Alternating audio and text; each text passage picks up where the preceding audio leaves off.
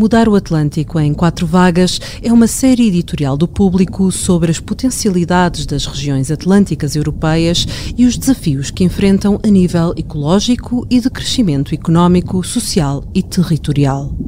Esta série editorial tem o apoio do programa Espaço Atlântico 2014-2020. O oceano cobre dois terços da superfície da Terra e permanece em grande parte inexplorado. Fomentar a investigação é chave para proteger os ecossistemas marinhos e motivar a economia azul.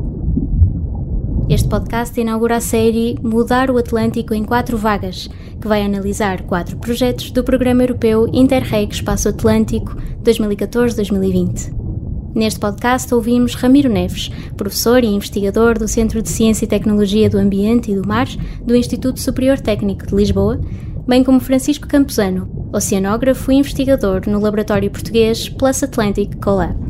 Cruzaram-se no projeto AIFADO, que tem como objetivo promover tecnologias de monitorização na região europeia do Atlântico, ao mesmo tempo que ajuda a esbater as fronteiras diplomáticas da investigação marinha entre os cinco países do programa: Portugal, Espanha, França, Reino Unido e Irlanda.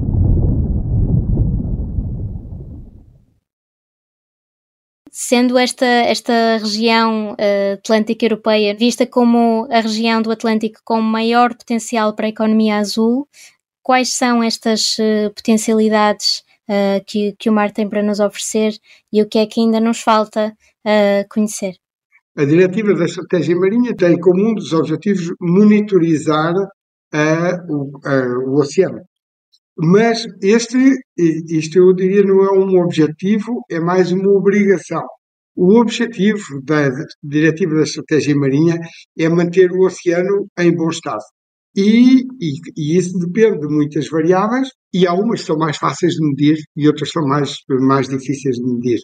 O desafio maior do projeto era tentar ir aos lugares aos quais normalmente não vamos. Eh, por exemplo, longe da costa. Non é preciso ir moito longe da costa para ya estar en lugares nos quais non acostumamos a observar. E iso é importante porque as condições que están no océano ou, ou fora de, de, da costa acaban por influenciar tamén a propia costa.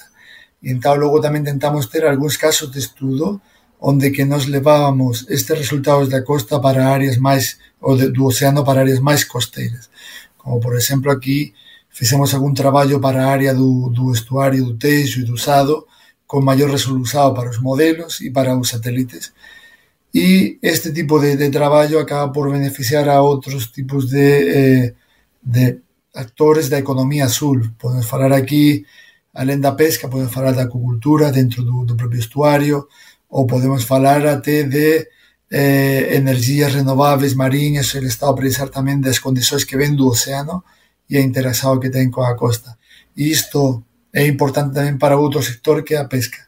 Moitas veces cando estamos sempre, ou cando falamos da economía azul, a veces parece que é unha cosa relativamente nova e con excepción das energías mariñas renováveis e da exploración dos minerios submarinos, o resto, digamos que xa unha economía que já existía, como os portos, as pescas, a agricultura, Por tanto, eh, o turismo, eh, todo este tipo de, de economía acaba de beneficiar do coñecemento que temos dos procesos que acontecen no océano e como eles chegan até a costa e mantén os tais que o ecosistema fornece a, aos diferentes actores. Mas logo nós temos de garantir que todas as aguas sao o, o teñen unha óptima cualidade. E o problema que nós non temos aínda unha tecnoloxía que nos permite estar presentes de forma permanente longe da costa. Quais são as tecnologias mais convencionais, mais usadas uh, e de que forma é que este projeto procurou uh, diversificá-las? A ideia do projeto na realidade veio por não ser tão fácil escolher qual é é a tecnologia. Porque eh, esta, esta, directiva ya tiene algún tiempo, más querían saber, ok, ¿cómo podemos monitorizar un océano? Especialmente un océano con, este, con esta dimensión del océano Atlántico, donde que casi el 25% de las aguas na, de Europa son apenas con un 12% de la población. Y falamos solo la superficie. Y entonces era muy difícil identificar cuál era la tecnología que daba respuesta a todo. Por eso, a ideia do projeto foi vamos tentar incluir equipas especialistas en diferentes áreas. En especialistas en campañas do mar e foron realizadas unha data de campañas ou, ou parte dos objetivos que queríamos facer fora incluído en campañas oceanográficas que ya estaban programadas e nos apañamos boleia un bocadiño disto. Outro componente era o, as imagens de satélite, onde teníamos outra equipa ou varias equipas de especialistas a traballar con eh, imagens de satélite e tentar caracterizar as aguas eh, con base neste recurso que a vantalla que ten é que é máis regular e consegue cubrir un espazo maior, mas só consegue observar a superficie. Logo tiñamos os modelos numéricos nos quais o Ramiro e eu temos traballado durante moitos anos e que junto con outras equipas de Europa tentamos ver como estes modelos conseguían ayudar a observar ou predicer ou predicer o que, que vai acontecer no océano en, até na, na componente vertical que as outras tecnologías ten maior dificultade e logo está promoção eh, das novas tecnologías eh, gliders eh, tipos de sensores, etc. Por tanto, a ideia foi juntar diferentes equipas tamén para falar entre nós, porque eh, digamos que acontece moitas veces que un especialista dunha área pode non se encontrar tan facilmente con un especialista de outra área e tentar ver como podíamos combinar estes, eh, estes resultados en produtos ou en, ou nunha mellor monitorización do, do océano.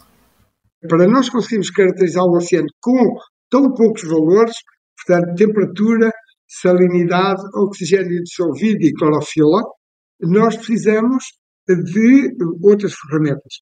E essas ferramentas são, por um lado, os cruzeiros tradicionais, em que as pessoas vão ao oceano num navio e eh, descem umas garrafas na coluna d'água e vão colhendo água e, e depois fazem análises em laboratório e então aí podem medir os nutrientes, podem medir a matéria orgânica, podem medir tudo o que se consegue medir no laboratório. O problema, então, disto é que é preciso ir lá no navio, que é caro, é preciso. Uh, que, e, e, não se consegue medir muitos pontos, porque o navio, se conseguir medir numa centena de pontos, já, já trabalharam muito. Mas uma centena de pontos para caracterizar um oceano é pouquíssimo. Então, aí aparecem os, os modelos matemáticos. E os modelos matemáticos descrevem a hidrodinâmica, portanto, o movimento da água e o transporte das várias propriedades e simulam o crescimento da clorofila em função dos nutrientes. E, portanto, se a clorofila que os modelos calculam estiver, for realista, então os nutrientes também estão realistas. E, e portanto, nós juntando os, os sistemas convencionais que medem todas as propriedades, mas são muito caros. E a, a detecção remota, os veículos autónomos que são caros, mas são muito mais baratos do que o navio. E os modelos matemáticos, nós então conseguimos completar e conseguimos obter o máximo de informação pelo menor custo. Então, quando nós temos um problema no oceano, quando há uma zona cuja qualidade não é boa, então nós temos que saber como é que nós vamos resolver aquilo. E, portanto, temos que fazer o diagnóstico do problema. Aí os modelos ajudam, porque relacionam aquela variável com outras variáveis. E, e se o problema vier de uma, tiver uma causa antropogénica, que ser qualquer coisa que nós humanos lançamos para o mar, nós podemos identificar a causa e depois ir resolver. Dos outros parâmetros uh, da informação que retiraram sobre a temperatura da água, a clorofila, o oxigênio, um, ehm, conseguiram identificar zonas mais uh, problemáticas, digamos, ou seja, conseguiram fazer esse, esse diagnóstico, como estava a dizer. Portanto, a temperatura e a salinidade são medidas porque uh, ela, estes dois parâmetros, mais o vento, determinam a forma como a água circula no oceano.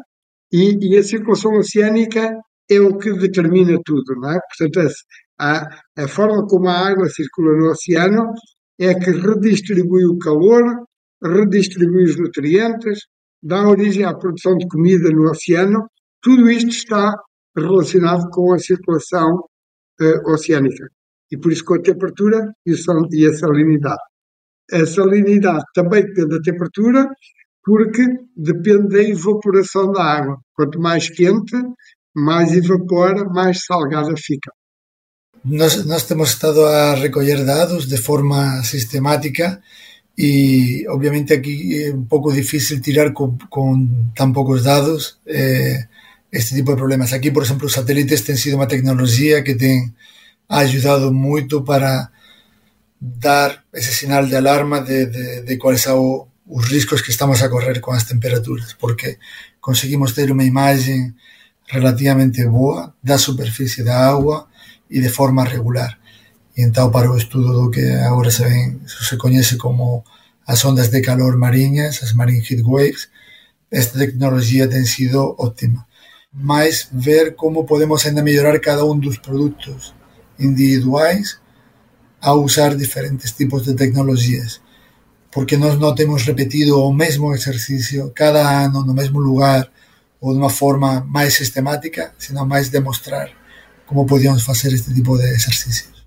Os dados que temos recollido de cualquier das formas ten sido dados que xa ao logo fornecidos a base de dados globais en formato estándar.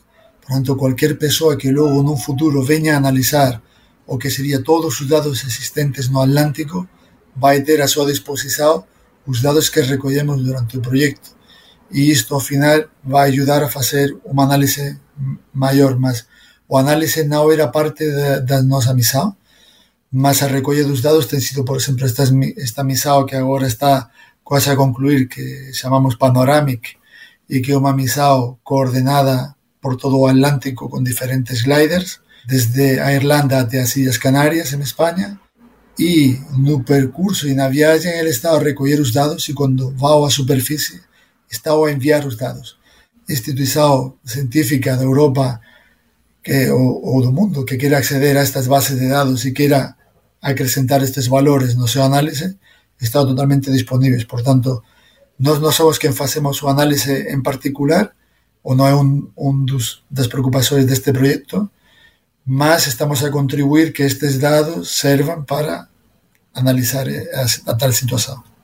Havendo uma, uma conjugação de esforços entre estes países que estão em contacto com, com o Atlântico e que têm a responsabilidade de o monitorizar, será mais fácil, unindo-se, poder ganhar aqui mais força no, no conhecimento do, do Atlântico. Essa também foi uma, uma das vossas eh, principais missões? O objetivo do projeto era desenvolver capacidade. E o utilizador dessa capacidade são os organismos públicos que têm que implementar a diretiva.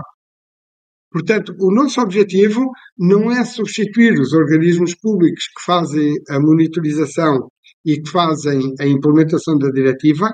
O nosso objetivo é produzir tecnologia para eles.